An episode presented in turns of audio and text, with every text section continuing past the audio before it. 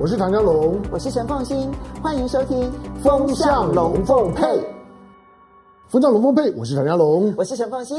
我来带风向，我来跟风向，里面的晕头转向。整个金牛年的风向到底是如何呢？且看今天的风向龙凤配来见分晓。唐香龙呢？这是过完年之后我第一次，对，第一次在荧幕这个这个公开露露面，对不对？哈，很多人都在猜说你今天到底会不会出现？对了，好，唐香龙出现了。来，我们今天当然先要从中美关系开始，然后接下来我们会去谈一下疫苗这件事情，然后最后谈国民党的选举。不过我们先来看一下，在这个过年前的时候呢，终于拜登跟习近平通了电话了。我觉得其实所有的华人看到这个影片，应该都可以感受非常的清楚，因为那背后的那个大红色，像我今天也很刻意的穿红色的衣服，然后呢，还有这里面的那个绣花的一些抱枕啦，然后再加上青花瓷啊，它的那个中国元素都是满满的 Chinese Year 的这个中国元素。所以，嗯，当然，这反映了就是拜登他基本上强调就是美国是多元主义，他必须要尊重亚裔。所以你看到他之前发布的行政命令，要求联邦政府不可以再使用 Chinese virus，不可以用中国病毒这件事情，就是表达了他对于多元种族的一个重视。但是除了这一些之外，最重要的是拜登跟习近平在拜登上任之后的第一次通电话，双方有各说各话的地方。但是你看到日经新闻的解读非常的有意思，这是昨天啊日经新闻比较细腻的一个解读。日经新闻认为，拜登其实送给了习近平一个新年礼物，那就是时间。嗯，我们大家慢慢来，重新建立我们关系的架构。现在大家可以慢慢的去盘点这个时间，这个礼物对中国的意义是什么？对美国的意义是什么？呃，当这个已经是已经是呃大年初一，对，那已经是一个礼拜前的事情。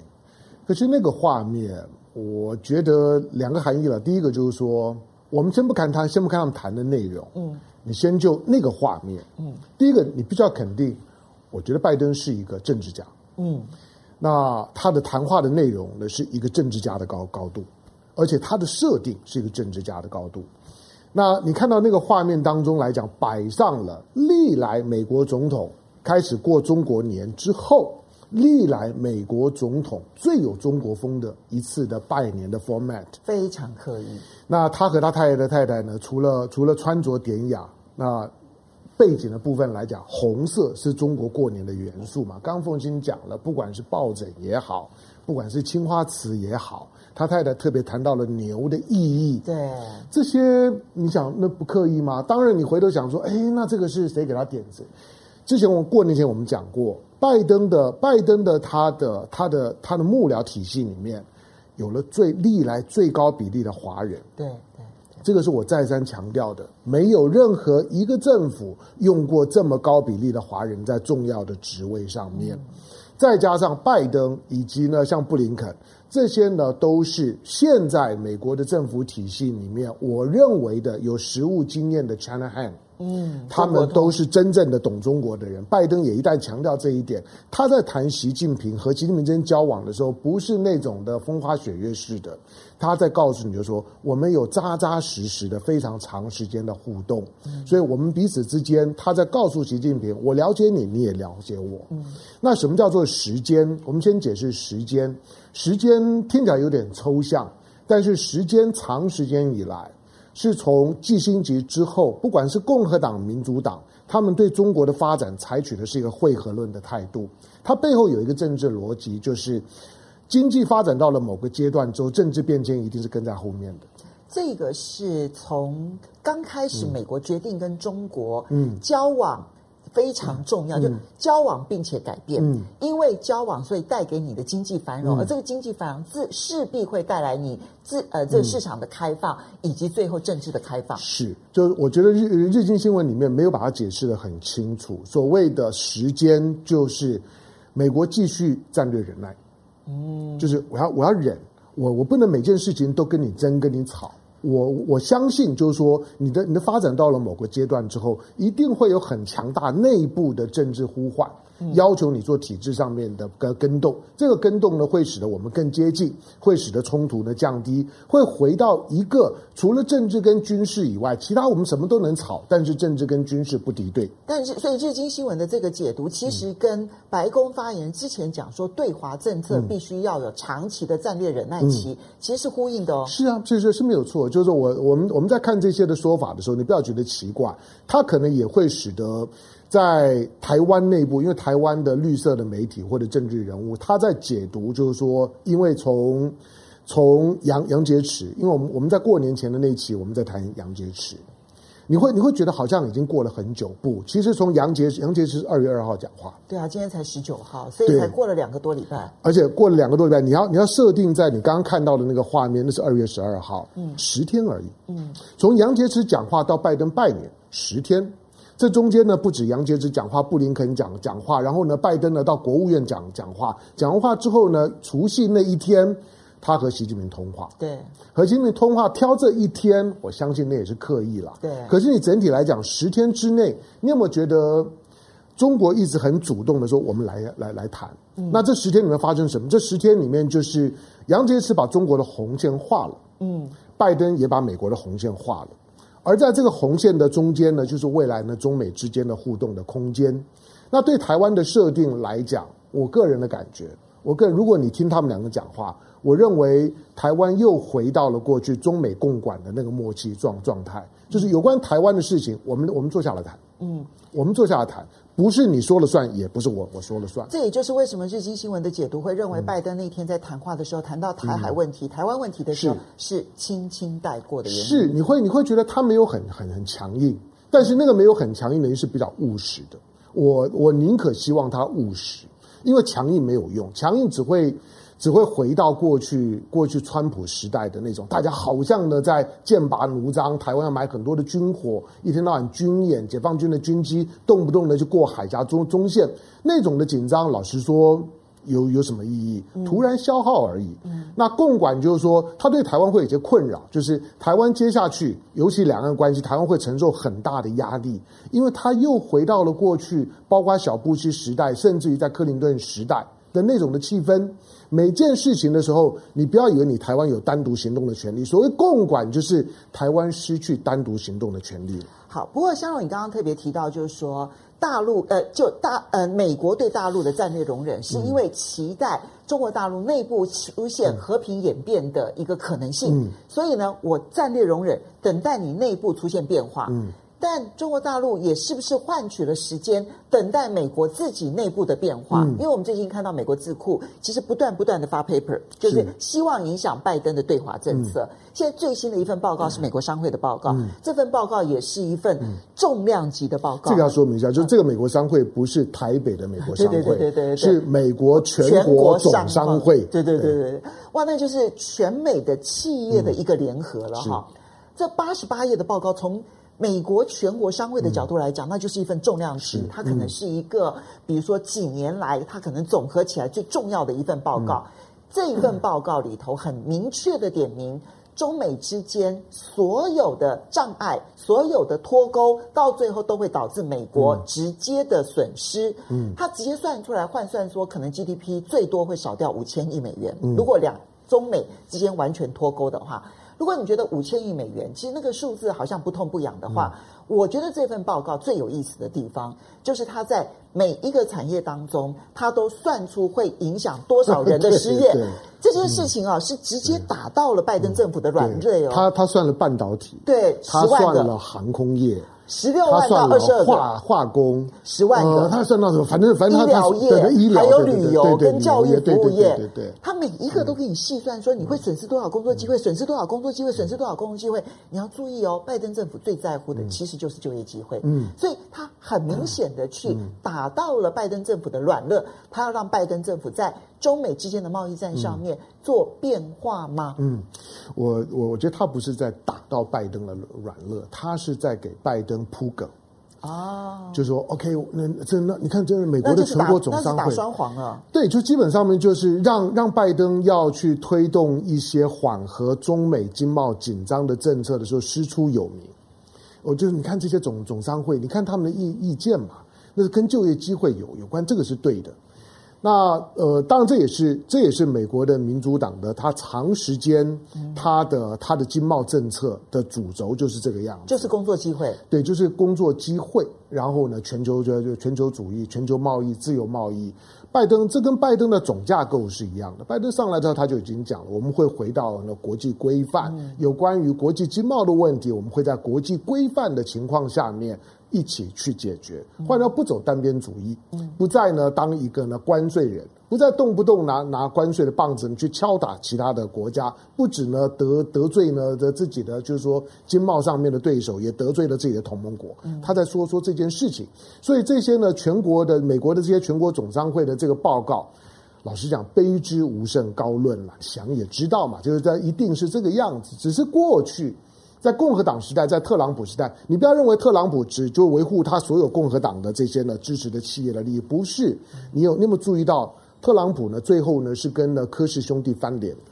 对，特朗普那个时候呢，就因为科氏兄弟，特朗普开始拿出关税的棒子的时候，科氏兄弟讲话了。科氏兄弟说，这个呢对于美国是很大的伤害。这也就是科氏兄弟要去支持兰德报告，嗯、是，然后提出一个。中美之间的关系，其实他们必须要可能要有限制的限缩自己的一个控制范围了。是，不过你看到的这这份的，就是说美国的美国的这个商会的报告里面，他就没有谈到军火业。对对对对，他就不会，他就不会不会谈到能能源产业，因为这都都都不是他们的产业，都不是民主党的产业。尤其他在告诉你，就是说，除了军火以外，它就不是一个对外贸易的产业嘛。它基本上面呢都是国国家掌控或者特别属于国内的国内资源的。所以他特别点名的就是民主党 care 的这些产业，没有没有没错，半导体、科技业、没有错，航空业、没有错，化工业、没有错，医疗业、旅游跟教育业。他也在告诉你，就是说这些的产业，他们认为未来四年他们的机会来来了，嗯所以他们在在铺他们的梗。那让拜登呢接下去要推动任何政策的时候。你不用担心，我们都支持你，因为我们都讲话了。嗯，嗯，如果是这样子的话，其实因为呃，我们看到过去这一段期间，嗯、白宫对于中美之间的动作，其实是有一些鸭子划水的动作，嗯、比如说 TikTok 要限期出售这件事情。嗯然后呢，拜登现在呢，他延迟了他对于这个行政诉讼，就是在这个法院诉讼上面的这个时间，嗯、他把那一个限制的时间往后延，说我们内部还要再重新评估。嗯、中美贸易战的所有的关税要不要调降，他们也说我们要重新评估，可能不会一次的调回来，嗯、但可能会分次的调回来。那其实就是要把它给调降回来了。嗯、所以他看起来有一些做法已经开始准备铺一些梗。准备做退缩，但是今天呢，也有一个消息传出来，就拜登呢可能会签署行政命令，嗯、要去重新的全面盘点，嗯、包括了稀土，嗯、还有包括了这个半导体产业跟医疗产业的这个供应链，嗯、有没有过度依赖中国的问题？当然，他没有直接点名中国，但这个会不会成为中美之间的第一场纠纷？或者可能成为拜登中美合作的另外一个桥梁呢？好，因为属于个别的部分，比如说像稀土，其实稀土因为最近，其实稀土其实跟缅缅甸是有关的，因为缅甸军政府禁止稀土出口，因为全全世界全世界两个最主要的稀稀土的产国出口国就是中国跟跟跟缅甸。当然，中国特别重要的原因，所以中国不只是量体很大。而且因为稀土，它还分成所谓的轻稀土跟重稀土。对，那重稀土呢是特别少、特别重要的，尤尤其在很多的高端的化学材料、光电材料上上面。那这作为作为这种的材料的话，重稀土呢非常重要。好，但是因为呢，缅甸呢军军政府上来了之后，那对于中国大陆的出出口稀土的出口的需求就提高了，嗯，中国大陆看起来呢筹码又又又增加了，所以他为什么突然提稀土？是因为缅甸的关系。至于半导体，我觉得那个那个那个检讨的调子跟结果，它会是一个缓和的调子，而不是一个继继续紧缩的调子。就是因为你继续用这种半导体想要去钳制中国。其实到最后会受伤的是美国，就像你刚刚看到的美国全国商会的那个报告一样。你除了逼着中国呢，很快速的、加速的去研发、去掌控自己的半导体的，就是说呢，这种技技术掌控之外，对美国有有什么好处？没有什么好处啊。好，那因此呢，他的检讨的调子呢，会朝着这个方向。只是这种的调子，它很容易在台湾内部做政治讨论的时候，一如过去几年。我觉得台湾官方的调子已经完全是大纪元的调子，真的。我我我我说我说真的，我、欸、我觉得大纪元真的对川普跟台湾的影响都好大哦。对我我我我发发自内心的，我呼吁就是说，我们的观众以及网友们，特别年轻朋友们，你一定要认真注意这件事情。台湾现在的官腔官调几乎完全是大纪元的调子，这个很可怕。那大纪元现在几乎成为了台湾的官媒一样。你如果你有在看大纪元，如果你有在看新唐人，我告诉你。你要看的标标准准的台湾的民进党的官媒的官腔官调，你你不用去看绿色媒体，你看大纪元更准确。因为大纪元有的时候跑在民进党政府之前，嗯、而民进党政府讲完了之后，绿色媒体才跟进。是，那呃，我我我讲这话的意思是什么？就如果你看这些的媒体的时候，你会觉得拜登和习近平的通话，过去我说这十天，从杨洁篪讲话。到拜登夫妻的拜年这十天，你会认为中美关系很紧张，你会认为跟过去在在川普时代是一样的，错，那个呢是完全相反的调。其实你看到日经新闻的解读，你就非常清楚的知道，嗯、是就是这一段期间的互动，从国际媒体的角度一看，就可以看得出来，那是一个放缓的基调，嗯、而不是一个紧缩的基调。嗯、接下去的，我觉得拜登会回不不，拜登是一个是一个民主党的建制派嘛。所以他在他在处理大国问题的时候，我刚刚说呢，你看他谈话跟他太太谈话的那个那个调子，是有个政治家的高度的。这跟这跟不讲话的这个就是说呢，川普的老婆，或者是讲很多话的川普，完全相相相反。川普是到了到了。到了元宵节快过完了才才拜年，十二号正月十二，对，都已经年快过完了，心不甘情不愿的才出来，然后随随便的发个 Twitter 讲两句话，就这样而已。川普是不跟你讲这些，他也不太知道这些的细节。好，那拜登呢？当然，他的他的重点呢，他还在修补，就是说呢，华华人的情感上面的伤害，嗯、这个是对的。所以他做了很多修补开始，对，所以他做了很多的情感面的铺陈，包括呢，他太太在谈牛年啦，谈不要讲呢，或者他讲不要讲中国肺炎啦，那不要有有有歧视啦，这这不是美国的立国精神啦，等等，那些呢都是软调子。这个软调子，他在告诉你，就是说他在一个呃休养生息的阶段。让这种的族群的冲突呢，慢慢的降温。但是你所有的中美关系的处理，拜登简单讲就就就是以后我们就就事论事谈，而不是那种全面的敌对。川普的可怕是一种营造全面的敌对，那种不理性的煽动的情绪，在一个反中的框架里面，逢中必反是川普的调子。香龙，所以我们其实现在看到，美国确实是有一个大的反中氛围，而且那是两党一致的。那么，所有的政治人物所带动的那个反中的那个情绪，不只是国会议员是如此，其实拜登的内阁当中，其实反中的鹰派，其实我们也必须说，真的是蛮多的。是，但问题是你从刚刚到现在这样看起来，至少拜登意志是坚定的，就是在这种反中的大氛围之下。他用时间来换取氛围的降缓，嗯，然后慢慢的去营造一个中美之间有和缓的可能性，嗯，你觉得是这样的一个趋势吗？对，我我我我有时候我觉得我们在做很多的新闻的报道跟讨论的时候，我们很容易把鹰派跟鸽鸽派当做一个对立，嗯，可是我说在政治上面哦，鸽派很好，鹰派也没有关系，只要你是一只很理性的老鹰。我只希望你是很理性的老鹰，就是而不是那种呢逢中必反的老鹰。所以你要他们从情绪老鹰变成理性老鹰。是你只要不是一个一个逢中必反的老鹰，觉得呢那那种那种不叫做鹰派，那种呢基本上面是意识形态导向，那叫疯派。对对，就是就是疯疯狂，就是觉得我管你讲什么做做什么，因为反中是我的核心战略，所以只要中国的一切我都是恶意的解读，甚至去捏造。甚至于呢，去去去依附附和，像是呢大纪元的这种的报报道，把它呢呃叙事变成是主流叙事，成为美国的政府的官方态度，那个就很可怕。那不是鹰跟鸽的问题，那个是疯狂的问题。所以我说鹰派跟鸽派没有关系，鹰派只是说对对这对某些议题我们要采取比较强硬的这姿态，那个没有关系，那个基本上是可以算筹码的。但是如果是那种的疯狂，他是不跟你讲筹码，什么事情都一样，最后搞到了你你死我活，那就不是两中美之间或者未来在台海问题处理上面我们乐见。好，所以美国政府会不会慢慢的减缓它的疯狂，嗯、然后增加它的理性，嗯，然后让中美之间变成可预期的双方的竞争关系？嗯、我们现在还在观察当中，现在倾向是如此，但是。今天刚好慕尼黑会议举行啊，那慕尼黑会议的主席伊辛格，他就在这个时候，你看中美关系当中，其中有一个很核心，当然台湾也最关心的，那就是台海问题。嗯，他警告，两岸军事冲突风险是现在全世界最有可能发生军事冲突上面最严重的地方，所以他呼吁欧美要在中国问题上面加强协调。你怎么看待这件事情？呃。因为因为慕尼黑慕尼黑会议就像是亚洲的香格里拉会议一样。其实香格里拉会议是模仿慕尼黑会议，嗯，就是它它其实都是军事安全。但是顾名思义来讲呢，慕尼黑会议它早期是基于欧欧洲就北大西洋公约组织的，就是说安全体系在寻求共识。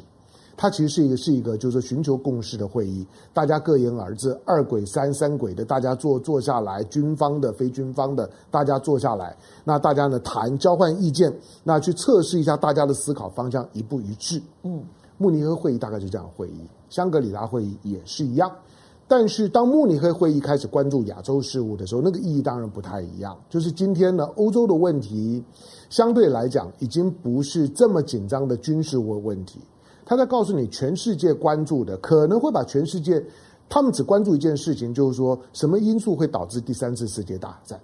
有道理。其实慕慕尼黑安全会议从头到尾只为了这件事情。对，他在他在一九他在一九一九九一年当当东欧的东欧体系瓦解了之后，慕尼黑安全会议其实他就只关注这件事事情，就是什么事情会导致第三次世界大战？嗯，第一次、第二次都在欧欧欧洲战战场了，欧洲吃了这么大的苦头，第三次呢？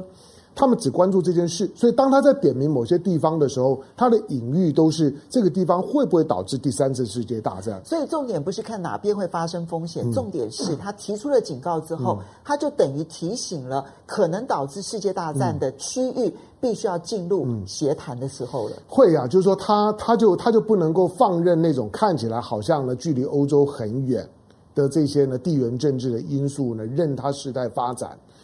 呃，如果把这些呢跟最近的一些的一些欧洲的军事动作摆在一起，比如你看到法国的两两艘的战战舰到的到了亚洲，到了南海，嗯，三月之后你会看到英国的航母也会来，嗯，那你会你会看到就是说这些的欧洲的国国家，当二零二零年中国正式成为欧盟最大贸易伙伴的这一年，嗯，一方面他们在陆路上面。把整个的欧亚的这个这个整个的疆域呢，都都打开了，但是同样的在海洋的活活动上面来讲，他们把关注度呢拉回到了南海，拉回到了亚洲边边缘，那是他们真的很很关心，他们真的认为这个地方欧洲并不可怕。但是呢，亚洲随时有可能擦枪走火。这也提醒台湾啊，就是不要把什么事情都当作是理所当然的和平。嗯、你看到全世界的那个担忧，其实只有在台海地区。嗯、对，我觉得从一个台湾人角度来讲，我我觉得他他是一个两面两面思考。他让他第一个让台湾知道，也让民进党知道就，就其实台湾是有筹码的，因为台湾很重要。嗯。那台湾会是未来大国政治推移的那个最关键的那一那一枚棋，因为他们最担心，就因为台湾要卷入战争。但第二个就是说，对台湾来讲也也是很不幸的，就是因为大国的关注，它不会让你台湾轻举妄动。嗯，因此台湾在政治上面想要再进一步的去做很多的会刺激北京的宣告的那个可能性已经没有了。嗯，台独啊等等，那个放在心里面吧。那个、那、那终究是你心里面最幽暗的那一块，那个阴影面积会非常非常的大。但是不会成真。所以蔡英文能够对独派交代的，就是他在很多的地方去涂上台湾，嗯、然后表示说证明，我就不知道他证明什么东西。嗯、到底我们的国名叫中华民国，还是叫做台湾呢？对，当然你要你要去你要去标，我我我我我我坦白讲，就标注台湾哦，我并不反对。嗯，我我我觉得因为。标注台湾，让你的航空器也好，或者让你的让让你的海海上的这些呢军力也好，它比较容易标示，因为其他你毕竟跟其他的国国家在接接触的时候，台湾他们比较认得，ROC 变得很模糊，但只是如果你把它当做是一个对内宣传的时候，本人就深深不以为为然。那个没有用，因为它纯粹是内宣上面的情感上面的耍嘴皮的，它没有办法呢达成某种实质的政治目的，反而把大家对于中华民国的认同那个情感全部都掏空了。是，你掏空了之后怎么办呢？以后台湾剩下你无所依附。我觉得这一点是好。来，我们来回应几位网友的留言呢、啊。Summer Young 他现在到上海，回上海开始隔离。他说，我们从礼拜一到礼拜天的所有节目，他都会收看，是支持他撑过隔离的节目。哇，那我们还不能不做节目啊！所以他想我们不要随便的请假，好不好？好，好。丁昌令，谢谢你的懂内。他说。三峡天天垮，然后田鼠上餐桌，嗯、榨菜吃不起，然后三 D 列印米大纪元引进台湾，那、嗯、就台湾其实去年有很多的笑话了，坦白讲哈。然后 Zaylen Chang 还有嘿呃 Z Ham，谢谢你的懂内，他只是纯粹跟我们办圣路易斯哎，好 OK。然后错边边他说每次考试都考第一，当第二名超越我的时候，我就会对他有意见，一直持续到毕业。对，这个这个就是中美关系。对，你说呃每一个班级里面啊，第一名跟第二名的感情都不会好，但是呢，倒数第一名跟倒数第二名感情都很好。真的吗？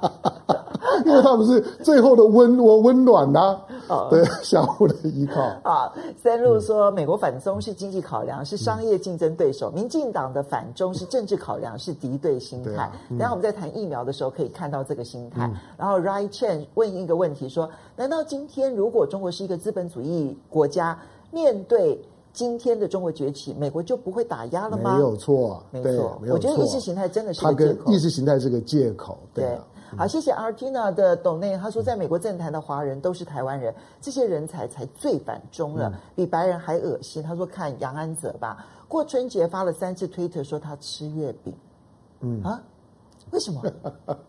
对，为什么？为什么在过年的时候要吃月饼呢？这好奇怪哦。我想就是说杨安泽，因为 Artina 所讲的这件事情啊，我有时候设身处地的替这些华人想。杨安泽是要选纽约市长，对了，他如果不能够对于其他的主义表达，就是说我我是一个美国心，嗯，我如果仍然让大家感觉我是一个中国心，我怎么选纽约市长？就像戴琪。对，如果他没有办法去证明他是一个美国人，嗯，他要如何的代表美国人去贸易谈判？是，我觉得我们我们不要用一个用一个呃要要求一个政治人物对他的原始的族群的背景表态，那个太尴尬了。对，他今天毕竟在美国，他在美国的官场上面，他必须效忠美国，效忠美国的制度。尤其杨安泽，他是要选美国总统。OK，他民民主党他虽然落败了，作为一个民主党的总统候选人，难道他凸显自己的华裔吗？当然不是啊，他当然淡化自己的华裔，淡化自己跟中国的关系，要不然他就不用选了。同样选纽约市长也是一样。所以我们在看待这些政治人物的时候，也许帮多一点点同理心。好，当然这样他说，呃，我们可能对拜登的这一个拜年想多了，他们只是对美国亚裔拜年而已。嗯，对了，这这这个你也可以解读，因为因为。对美国的亚裔，他做了很多安抚的动作，是但是你看到那些的 setting 是。不不是啦，不纯粹是，不不纯粹是啦，他当然是像借着，就他也许不太愿意这么的这么直接说，我就是像在大陆的十四亿华人拜年，他也他也没有这样讲，但是让所有的华人都感觉到我拜登对你们是友善的，嗯，跟过去是不一样就够了。好，当 ZHW。他问说：“香龙会不会是杨教授易容？”没有错。好，来，金玲想来拜年了。然后林命说：“希望我们大家这个大吉大利，然后牛气冲天，节目收视节节上升。”很多人都在问，Pan Peter 也在问说：“这是龙哥本人吗？还是 AI？” 嗯，对，我刚我刚我跟你讲，到目前为止，对，还还不确定这是 key 的。AI 还没有这个技术，这样好不好？好，我们现在回到疫苗这个话题。我觉得疫苗这个话题呢，就反映了刚刚其实有一位网友网友提到，就是美国的反中是经济考量，嗯，但台湾的反中正是政治考量，而且这政治考量已经考量到每一个环节，譬如说在疫苗这件事情上面。到底我们买辉瑞的疫苗，或者是大家讲说 BNT，好，的辉瑞跟 BNT 是合作的嘛？好，所以你讲辉瑞疫苗也可以，你讲 BNT 疫苗也可以。到底我们买不到 BNT 疫苗，谁之过？我们来看这则影片。嗯，那我们相信 BioNTech 一定会排除万难哈，那及时签署合约哈，与台湾一起哈终结疫情。公开向 BNT 疫苗厂表示友好，陈时中放下心中大石，因为买疫苗总算不再有外力介入。BNT 透过路透社发声明，强调企业致力于让全世界疫情终结，允诺提供台湾五费疫苗。相关讨论工作正在进行中。就在陈时中透过广播惊爆合约破局秘辛后，BNT 态度一系间转变，部分人士认为也可能是晶片换疫苗策略奏效。台湾的晶片哈说到全世界的欢迎，这是一件好事情。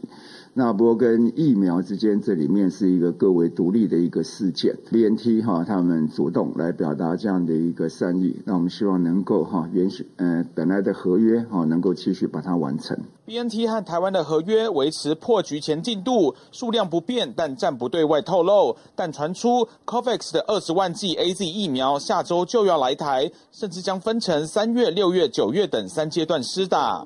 是下个礼拜会知道确切的数量。好，实际的日期的时候，好，那时候会，并不是说下个礼拜就会送来。台湾预计购买的三千万剂疫苗，牛津 AZ 疫苗一千万剂，莫德纳疫苗五百零五万剂，COVAX 疫苗全球取得机制有四百七十六万剂。而最新国产疫苗一千万剂，指挥中心证实和一家业者五百万剂有共识，另一家业者有五百万剂的开口合约，都还没有就签约了。那我只是说跟其中一家哈，在基本几个大的方向里面已经达成共识，那可以开始来进行哈相关细节的一些讨论。有媒体报道有共识，但还没签约的疫苗厂就是第二家进入二期临床试验的联雅生技。不过联雅没有证实消息，一切仍以指挥中心公布为准。只是国际疫情仍在烧，疫苗何时来也让民众望穿秋水。其实疫苗的讨论是最多的，就到底 BNT 疫苗买不到跟买得到，到底关键点在哪里？我们来看 PTT 的讨论啊。就昨天这一点算是峰回路转吗？就陈时中上广播，哎，又是上周玉蔻的广播。哦，好，你的好朋友周玉蔻，好，上他的广播呢，强调说，哎，是因为有外力介入，然后不想让台湾太开心，然后 BNT 呢就发了一个声明，然后透过路透说说我们会这个卖疫苗给所有的国家，当然包括台湾，好，会继续的谈。网友上面的反应大概分三大类，嗯，第一类说，哎呀，你看，嗯，骂了 BNT 之后，BNT 就有回应了哈，就觉得霸气骂人，很好，很好，很好的，这这第一类这样哈，所以然后第二类是说，这个哎，是不是晶片换疫苗？很多人认为，因为 BNT 是德国的公司嘛，嗯，这是不是晶片换疫苗？但他们不晓得的是，BNT 疫苗连德国政府自己都不见得能够掌控。好，来，第二是不是晶片换疫苗？嗯，第三个反应是说，哎。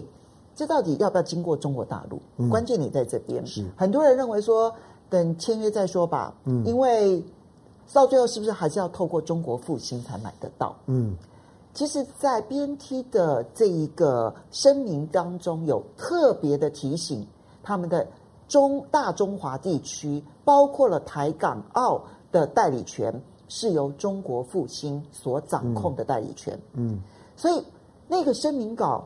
似乎是一个软钉子，哎，就我还是要卖给你，嗯、但是请你透过中国复兴，你就买到了，嗯、你就用东洋模式，你就买到了。你觉得到最后会会不会买到？嗯、怎么买到？我我觉得网友的解读可能通通都都是错的。不过我我我我我我就想听听看凤凤新的看法。你你你觉得你觉得陈时中、蔡英文他们在干嘛？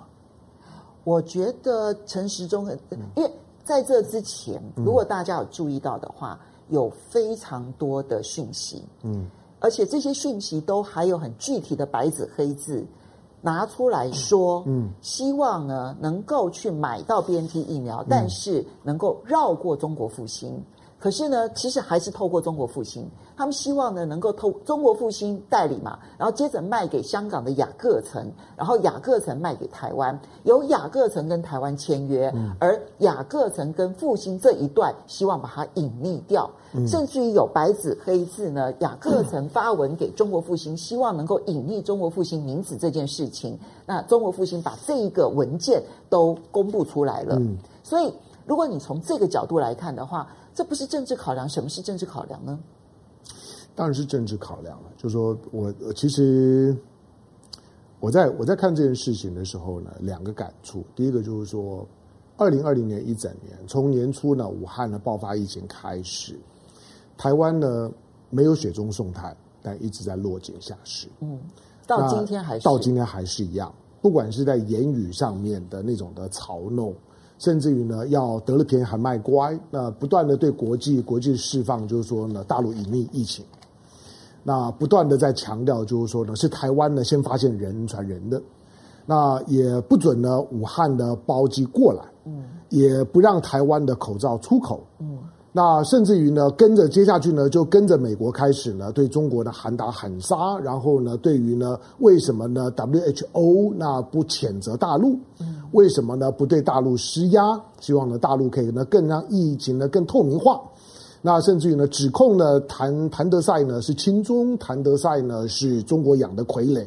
这些大家应该都还记得吧？嗯，这是去年上半年的戏码。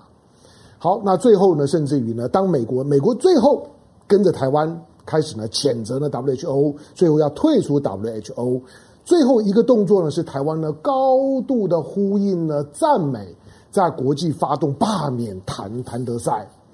你你你回头去看去年上半年台湾就是这样的戏码，但是大陆呢，因为那时候在处理疫情，忍气吞吞声，战略忍耐，对，就是呢基本上面就就让人家嘲弄。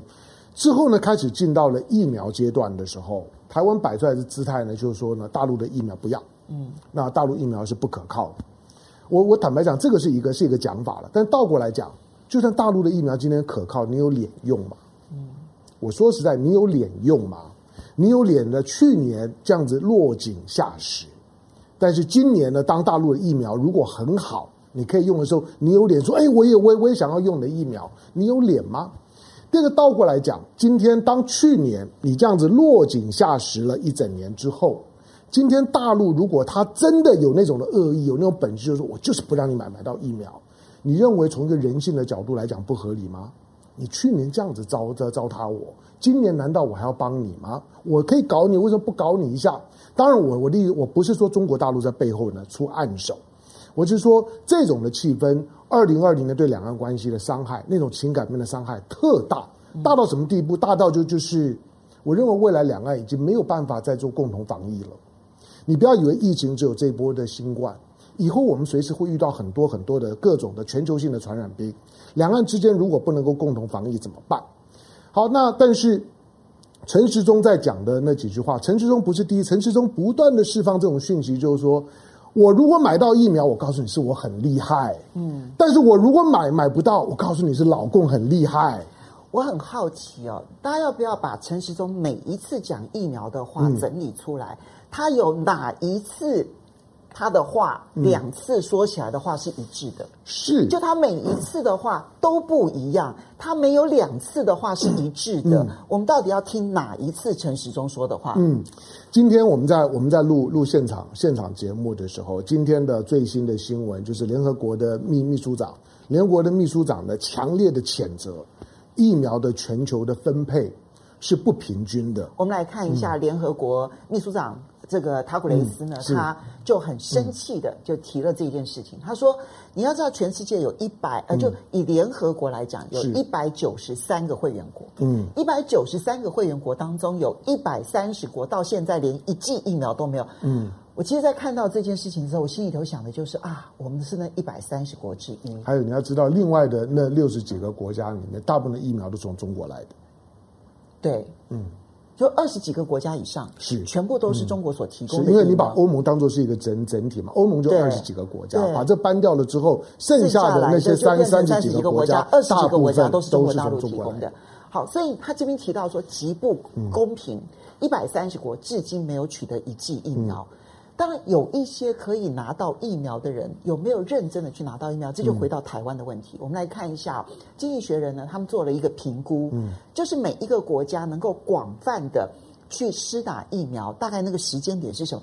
不要小看这个时间点，因为这时间点就会决定一个国家可以开始打开国门拼经济的时间点。没错，没错，没错，这是最重要的。深蓝色的是二零二一年底、嗯、啊，你看到美国哈、啊，它会是在二零二一年底就完成，今年底就会完成。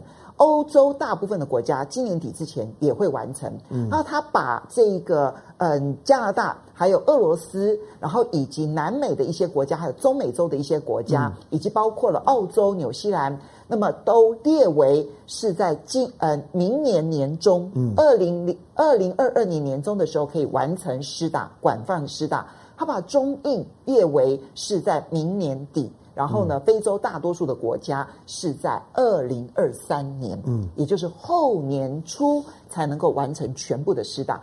这里面台湾呢，它把它列为在今年底之前。但我很想问问各位，你们觉得呢？嗯，刚刚所提到的 COVAX 来的二十万剂，这是我们可能最早现在确定能够拿到的。嗯、这二十万剂，二十万剂其实光是要打医护人员都不够，都不够，因为医护人员就三十几万人啊。是。那三分之一的人可以施打，因为就二十万剂是十万人可以打嘛。嗯，他还要分三批耶，三月、六月、九月，请问一下，我们到底什么时候能够拿到疫苗？嗯，我们什么时候能够开放国门？我们什么时候可以正常的回到疫情之前的生活以及工作形态？嗯，防疫成功不让不让疫情进来，这个是防疫的第一阶段。第二阶段是如何让让疫情过去之后，我可以取得，尤其是像美国，呃，美国美国，如果你打疫苗之后哦，你会你会拿到一个像护照一样的疫苗护护照，嗯、就是告诉人家说我我打过了。那这个疫苗疫苗护照，它将来很可能成为你就是说国际的通行证的一部分。对，那个比我们那个那个国籍的护照可能还要更重要。对，就是以后如果你出国，你到很多国家的时候，它可能都要有你所来的这个当地国本身有公文书认证，甚至全球一致的这个疫苗注射护照，打过疫苗的，他才会让你进来。如果你没有打疫苗，哪怕你要隔离，他，他都可能不让你进来。台湾接下去要如何去做这一部分？那我刚刚讲就是说，当陈时中或者蔡英文在这再加上这些的绿色媒体，这这段时间的讲话，他基本上已经进到了一个标准的政治逻辑。今天我如果买到疫苗，是我陈时中厉害；我如果买不到疫苗，我告诉你是习近平厉厉害，他不让我买到，那就变成是两岸之间的对抗。可是我们刚刚讲第一个，就算大陆的疫苗要给你，你好意思用吗？嗯。第二个。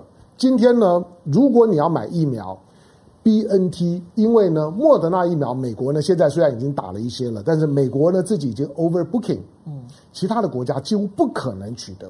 就没关系啊，反正美国打完了之后，嗯、其他国家就会取得了。是，所以我们如果有，我们确实是有欧欧的这个莫德纳的疫苗，嗯、那莫德纳也承诺要卖给台湾疫苗。嗯、但问题的关键点就是，它必必须供应美国打完了之后，嗯、台湾就会拿到。是，所以可能是今年的下半年。嗯，那台湾本身的技术啦、冷链啦、储存啦，大概是可以的。好、嗯，就是说，但是对大部分的，我们刚刚看到那张图表当中，许多的国家来讲。就算今天美国要把莫德纳卖给他，他都没有办法买，因为他根本没有办法去储存、运输、施打，那都不是传统疫啊疫苗。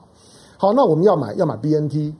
B N T 就就尴尬，为什么是锁定 B N T？因为 B N T 可能是我们唯一，因为另外呢牛那牛津疫苗最近出的问题比较多。对，A Z 疫苗现在说不能够防南非的变种病毒。对，然后呢，同时六十五岁以上的人施打可能会有危险。是，就是说牛牛津疫苗现在被对很多国家来讲都开始呢，都开始呢先停停下来，暂时都都不打。对，所以不买牛牛津那个是对的。那我们现在的第一批可能就是 A Z，就是对了，可能啦，就是你因为因为这个时候呢，就是你能够能够拿到的就就先拿到嘛。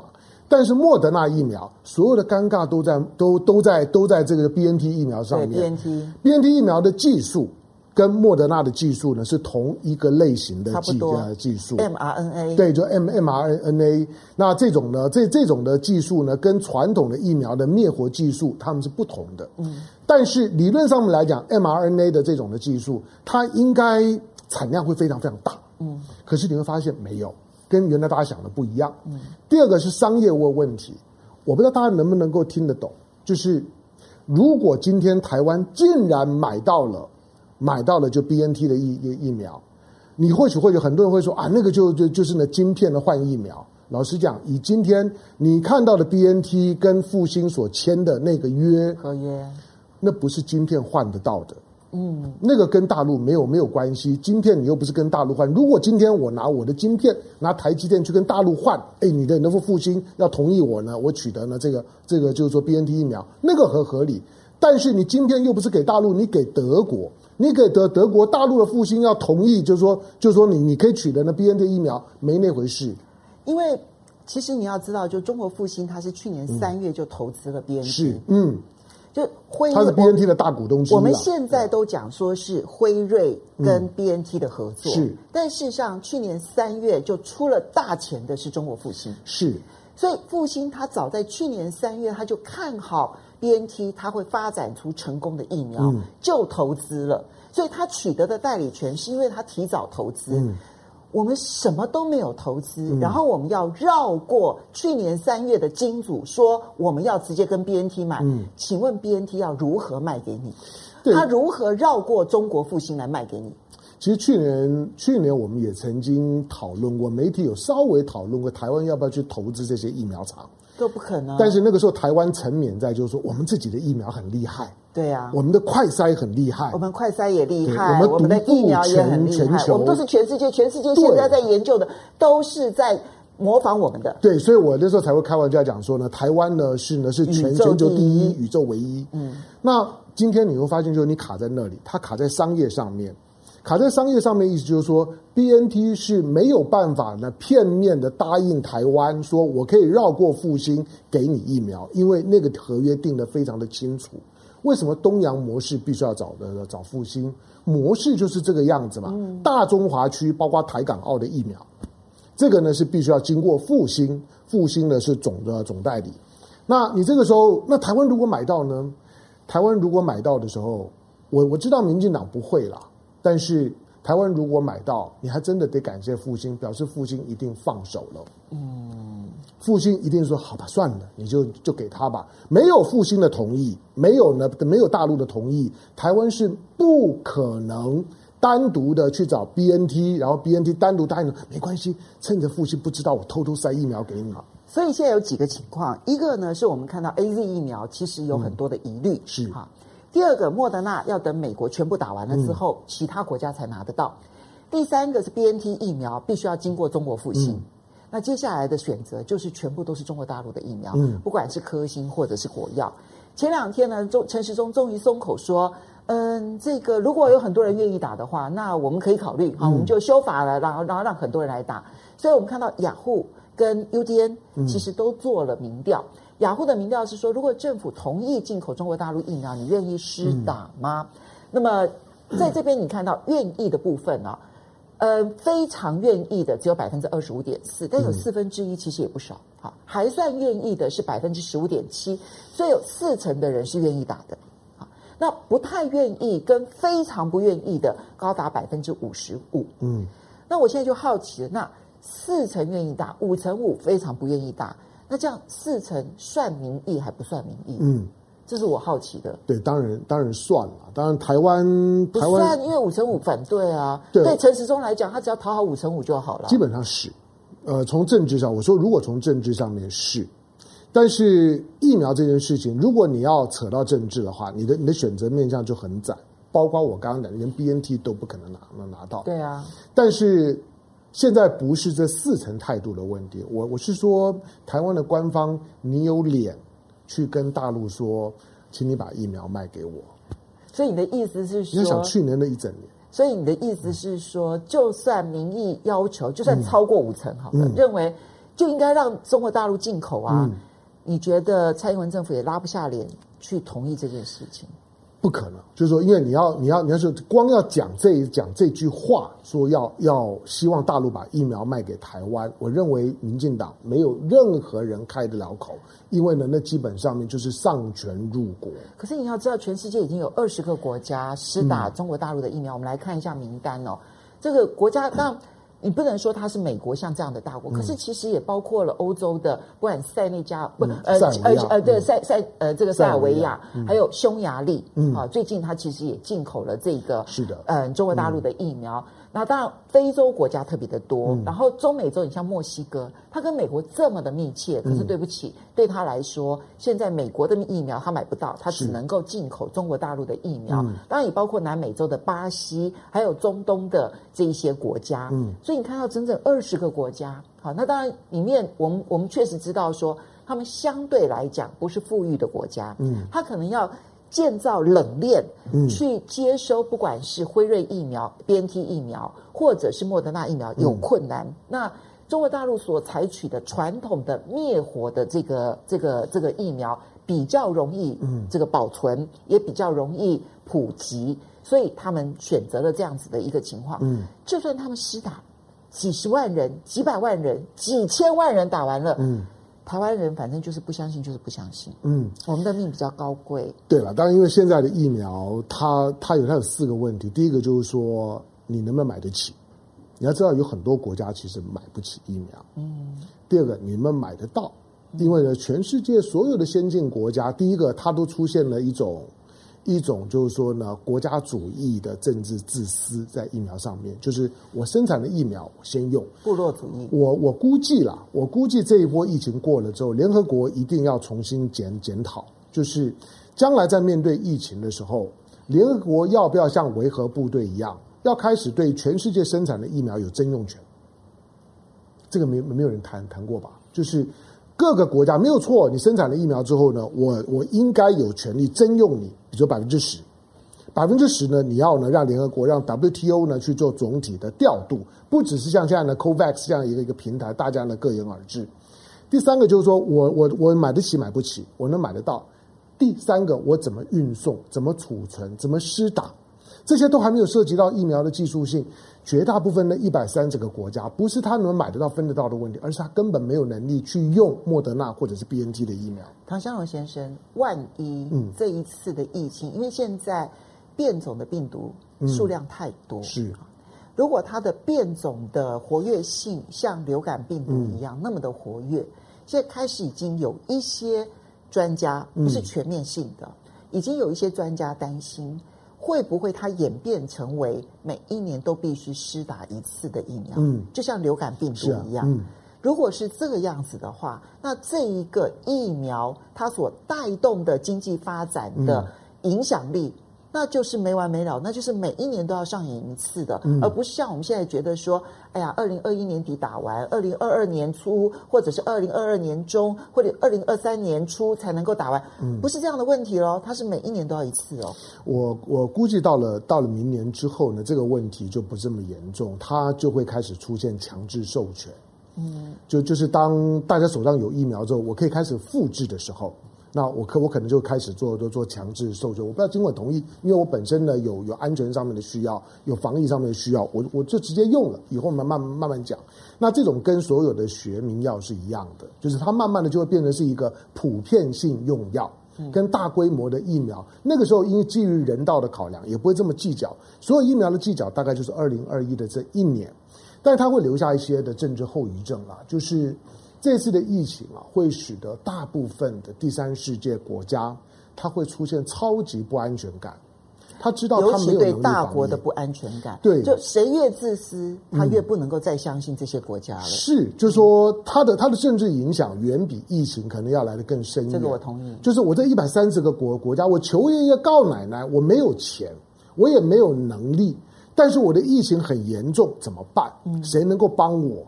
结果发现呢，那些过去倡导人道主义的人人人权观高举道德大旗的这些国家，但是就像是呢，我们刚刚讲的，联合国秘书长讲的，在疫苗的分配上面，它出现了明显的道德瑕疵、道德陷阱。嗯，那这件事事情，它对于这一百三十个国家来讲，它不是它什么时候取得的问题，而是我以后要相信谁。那请问一下，生命权是不是人权最重要的一当当然，可可是全世界每个国家的都很自私啊，而且要证明就是说我是爱美国的，我是美国优先的，我是英国优先的，我是德国优先的，或者放大一点，我是欧洲优先的。那如果在这种的意识，就是说呢，有有这种所谓的国家主义的政治呃自私的基因在疫苗里面运作的时候，其他的国国家没有生技产业的，你就不用想。你的你的第一波呢，你基本上面你不可能分配得到，除非有很大的政治善意。所以未来的国际的板块变化会非常的剧烈。嗯，这个是啊、呃，这个呃马海硕在他的新书里头问了一句话，嗯、就说现在联合国有一百九十三个会员国，嗯，扣除掉了中国跟美国，一共有一百九十一个国家。你们要不要投票一下？如果中美之间发生了任何争执，这一百九十一个国家站在哪一边？嗯，这是一个很现实的一个地缘板块变、地缘政治板块变化的一个重大时代哦。嗯、疫情、疫苗都会使得这件事情产生重大影响。嗯，好，我们接下来再来看，呃，我们现在回应几位网友的这个留言哈。洋葱，谢谢你的 donate。好，然后哎。我参加下一届下一季的乘风破浪的姐姐啊！我也我也支持啊！好，OK，好，神经。好来，米娜米，谢谢你的 donate 啊！他说，呃，疫苗问题他已经注意到，说春节回大陆的朋友注射的疫苗照片，听他们说是免费注射的。嗯、那韩国这边最快是三月下旬，台湾呢现在好像有一种病态的自恋，嗯嗯，没错，我同意你的看法。好来，我们再来看下一位 Pan Peter，他说谢谢你。这个这个你的称赞，好，主持风格的问题，谢谢。然后大地说，巴西证实中国科兴疫苗可以抵御英国跟南非的变异病毒，而 AZ 是不行的。好，那 You 呃，谢谢你，他说他已经是。打了第二针的科兴了耶。嗯，OK，好。因为大陆的疫苗，我们刚刚讲列了二十几个国国家，其中现在最少有八个国家呢是由国家领导人呢带带头施打的。是。是那我不知道你有没有看到今天早上就塞尔维亚、哦、塞塞塞尔维亚的那个总统，他在接接接受呢，就是说呢，德国媒体的访问的时候，德国媒体在质疑他，说你为什么去亲吻五五五星旗？他打断他。他强烈的为德为为中国疫苗辩护。他说：“我作为一个欧洲国家，当我向我周围的欧洲的欧洲的这些呢国家在呼吁，就能不能给我一些疫苗的时候，没有人理我。但是我打了八次电话，就是我跟了跟习习近平主席都通上电话，我打了八次电话，中国把疫苗很快的送过来。他说我妈妈，他在讲的这个总统说他自己妈妈，他说我妈妈染疫了。”我妈妈高龄，都快死了，打了疫苗之后第九天出现抗体了，我妈妈康复了。她说：“你要我感谢谁？就是我们，我们不要在疫苗上面做太多的政治文章，不要有先入为主的观念，它是可以用科学的。那今天全世界这些的国家，除了这二十几个之外，剩下的一百三十个国家的疫苗要从哪里来？我看除了中国之外，其他不会是他的寄望。你看塞尔维亚，它其实就在欧洲哎、欸，对呀，对呀，对呀。但是问题是。嗯救生命这件事情，难道不是最重要的吗？这个这个这个总统，你看呢，第一波疫苗呢，疫苗到的时候是哭啊，嗯，哭着就是感感谢，嗯。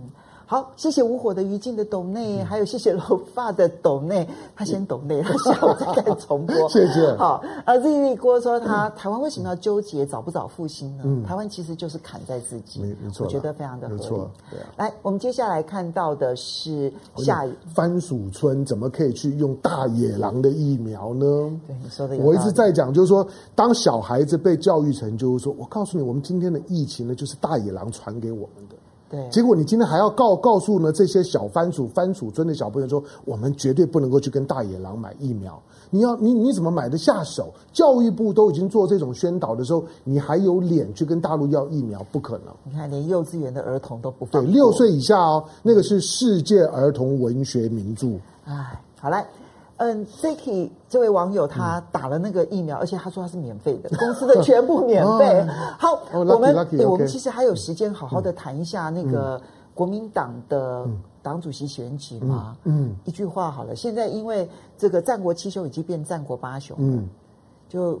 很多人点名，包括了江启臣啊、朱立伦啊、赵少康啊，那甚至有人点名了韩国瑜啦，然后洪秀柱啦、嗯、周习伟啦，然后最新的其实是这一个孙文学校的校长，嗯、这个哎，这位教授，完了、嗯、完了，我一下张亚中，张亚中，亚中对的，张，嗯、对不起啊，张亚中教授，对不起，张教授，对不起啊，好，这么多人，连胜文还有连胜文，我我我的我的态度一直都一样。我我觉得第一个，你就像你你你看到美国去年的总统的大选，民民主党一排站十几个，对，十几个还是后来啊，最最多表态的时候有三十几个，后来剩下十几个。